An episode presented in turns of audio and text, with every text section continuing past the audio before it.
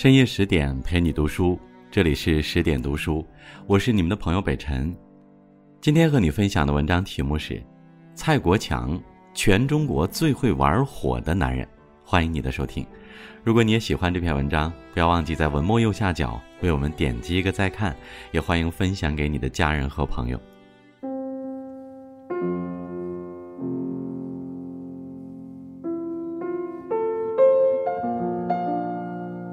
一转眼，二零二二冬奥会已经落下帷幕。看着天空升起的烟花，大多数观众都会想起一个人。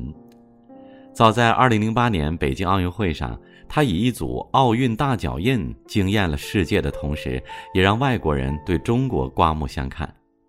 二零二一年，上海浦东美术馆内的一些展览与众不同，画布上留下各色深浅不一的燃烧痕迹。勾勒出梦幻般的线条和图案，那落日沉沉下坠的景致，那飞鸟渐行渐远的背影，那鲜花枯萎凋零的场面，惟妙惟肖，无一不令人叹为观止。事实上，这些浩荡姿肆、新奇夺目的烟花作品，都出自同一个人之手，他就是全中国最会玩火的男人——蔡国强。蔡国强用火药表达艺术，用爆破唤醒觉知，别出心裁地绘制出了如此缤纷多姿的作品。当然，他不只是作画，还关注人与大自然与宇宙的关系，将自己对美、生活和现实的思考融入进每一幅作品中。越是特别的路，也越窄，越难走。为了实现目标，在漫长的几十年里，蔡国强辗转世界各地，不断的探索，虽也屡遭挫败和质疑，但从来没有放弃。也正是凭借着初心不改、逐梦前行的精神，他创造了一个又一个惊为天人的奇迹。一九五七年，蔡国强出生于福建泉州。幼年时，他便注意到，他的父亲虽然在书店工作，却从来没有把工资拿回家，反而买了很多书和字帖。除此之外，父亲经常在火柴盒上用钢笔画湖蓝林霭、海鸥衔飞，或是在家里一板一眼地练习书法。受到父亲的引领，他也慢慢地走进了艺术的世界。他经常在小纸片上写写画画，纸片每每掉落在地，他的奶奶都会认真地捡起来，然后告诉他，他长大以后一定是个了不起的艺术家。在父亲艺术气息的熏陶和奶奶的鼓励下，加之是家中长子被寄予厚望，蔡国强也正儿八经地学起了画画。可是，作为家中顶梁柱的父亲，当时痴迷于笔墨纸砚。且未曾换回柴米油盐，所以家中光景很是惨淡。一日日，一年年，他的奶奶靠着贩卖海鲜换取微薄收入，全力支持着他的艺术梦想。中学毕业后，蔡国强不负众望，考上了上海戏剧学院舞台设计专业。也是从那时起，他逐渐了解到博采众长的西方艺术流派，并发奋读书，积累了深厚的美学知识。随着理解的深入，他对自己的人生选择产生了怀疑，因为无论画的再好，他也超越不了毕加索。既然如此，为什么不试着去寻找一种全新的艺术方式呢？突破往往是很难的。反复考量后，他忽地想到了家乡的人举办婚丧嫁娶活动常用的烟花炮竹。烟火绽开的瞬间，不正是像极了一幅幅美不胜收的画吗？而在燃尽时，一切又归于平静，地上只留下浓淡相宜的印记，当真是奇幻无穷。这火光明灭的过程，一如生命的流动，它们都有起有落，有始有终，这两者本身就有着异曲同工之妙。想到这儿，他说干就干，立即将火药和绘画艺术结合。火药本身就不可控性，为了让画作更贴近自己的想法，蔡国强将火药一遍遍地倒在画布上，点燃后对比不同的结果。那些烟花爆破留下的痕迹，整体看上去既有独特的风格，也有十足的美感。他渐渐尝到了甜头。为了让自己的画更有活力和创意，他明知前路漫漫，还是决定前往艺术发达的日本学习。有人说，真正的勇敢并非骁勇善战，而是无论何时何地都能不忘初心，坚守信仰，并秉持自己始终不会放弃的那份纯粹。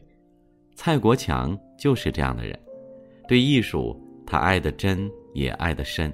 可以完全不顾风雨，孑然一身、一腔孤勇地奔赴在自己的艺术道路上。一九八六年，这位心怀憧憬与向往的少年，随身带着家乡的一抔土和一瓶水，开始了奔向世界的远行。刚到日本，蔡国强打算在东京发展，他背着自己的作品走进一家又一家的画廊，却一一遭到了拒绝。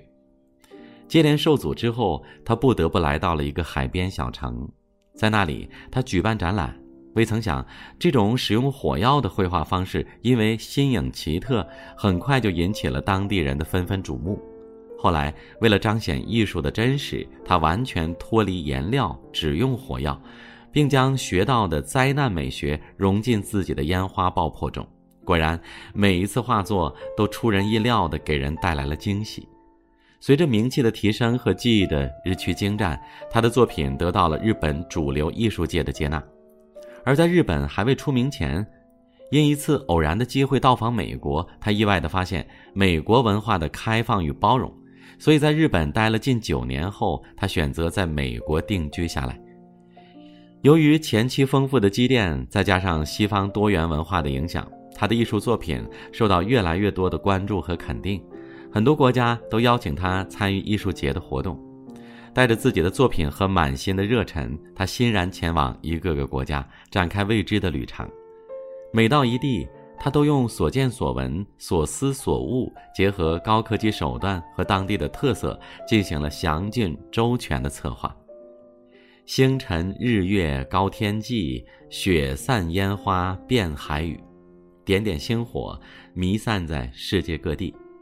一路走来，在他的精心准备下，一场场空前绝后的烟花盛宴次第展开，一幅幅美轮美奂的画卷铺陈在世界观众们的眼前。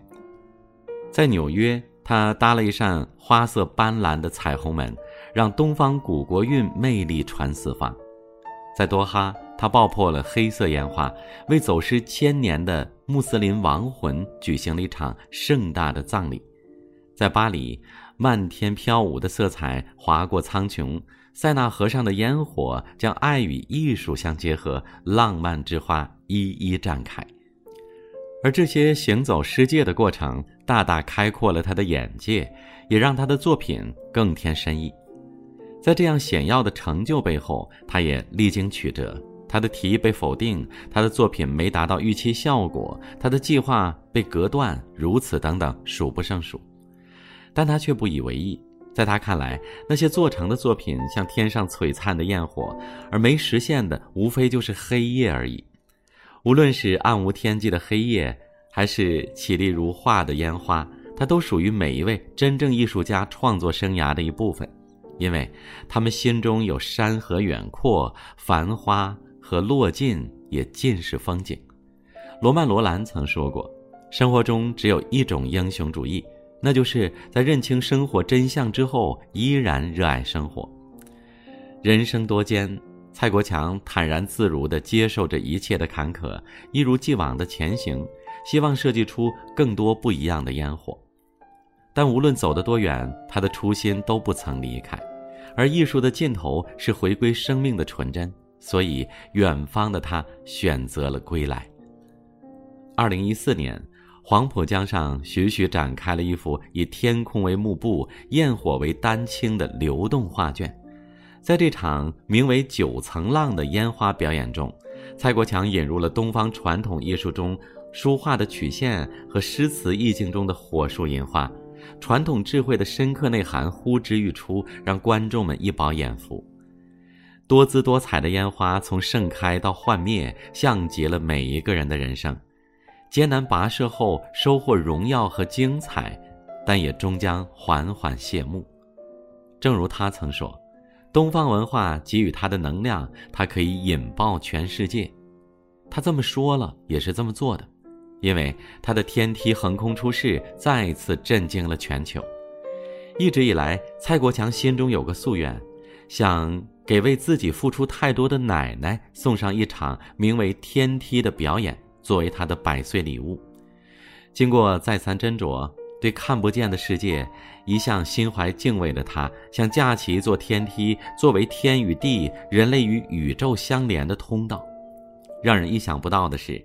他曾在英国的巴斯、上海和美国洛杉矶尝试了三次，无一例外的因为天气、政治等各种原因而落空。每一次，他都带着满心的希望而去，却带着巨大的失望而归。可饶是如此，他心中仍然没有放下这个看似遥不可及的梦想。兜兜转转后，在心心念念的故乡，他竟然实现了自己天梯梦。二零一六年六月的一天，晨光熹微时，一架宽五点五米、高五百米的天梯，沿着红红的火苗窜向浩瀚无际的夜空，最后绵延了一百米。拿着手机的蔡国强激动地对视频电话里的奶奶说：“你孙子棒不棒？”他的奶奶因为身体原因不能到场见证这样的奇迹，微微合手间，似已懂得了孙子的良苦用心。烟花散尽，灯火凑，一身风尘人依旧。蔡国强望着蔚蓝的天幕，陷入了深深的沉思。生死是每个人都绕不开的话题，可悲观的人虽生有死，而乐观的人永生不老。对他来说，这不仅是艺术的归来，更是精神的归来。它呈现的又何尝不是一种生命本源的回归呢？也许是爱有天意。天梯完成一个月后，他的奶奶离世。为了这一百五十秒的绽放，他准备了二十一年，失败过三次，投入的财力、物力、人力和精力难以计数。但他说，艺术的表达没有成功或失败。凭借这种追逐初心的勇气和韧性，他愈挫愈勇，终于达成所愿，铺就了这样一架通往灵魂深处的天梯。正所谓念念不忘，必有回响。对于每个人来说，梦想总是在坚持中才能得以实现。一次次烟花四溢，像一次次流星坠地，燃起一次次惊喜。蔡国强的梦想数次被残酷的现实摧残，他有过挣扎，有过犹豫，但却从未妥协，最终实现了反哺亲人、故乡和本土文化的心愿。艺术大师陈丹青曾评价道：“蔡国强进入各种行动的念头是质直的、朴素的、农民式的。事实也是如此，他以中国农民式的执着态度和忍受精神，完成了一个个烈焰腾空的使命，炸响了全世界。人们常说，不忘初心，方得始终。一个人只要初心化作恒心，坚守内心的执念。”自然会获得成功。蔡国强从一个小渔村走向世界舞台，他的烟火之路有过长久的孤寂，也有过无尽的戳磨，但他始终坚持着自己对艺术最纯粹的追求和最真挚的热爱。他将那些新颖的构想、流动的色彩幻化成一幅幅意蕴深厚的艺术画，画里有悲怆决绝的警示，亦有温情脉脉的劝慰。烟花漫天飞，醉眼看花人也醉。在瞬息万变的光影里，他与天地独往来，更与自己的内心对望。其实，每个人的人生也是生命的一次燃烧，它可以像烟花一样焕发出美轮美奂的色彩，也可以给他人以启迪和智慧。这个热情洋溢的追梦人，也浪漫之名玩火的艺术家。不曾停下追逐的脚步，怀揣着寻找永恒艺术的初心，以五彩绚烂的烟花为画笔，在苍茫的天地之间肆意地挥洒着绝世的才情，最终散发出耀眼的光芒。好了，这就是今晚的分享。再次感谢您收听十点读书，我是你们的朋友北辰，我在首都北京问候大家晚安，明晚见。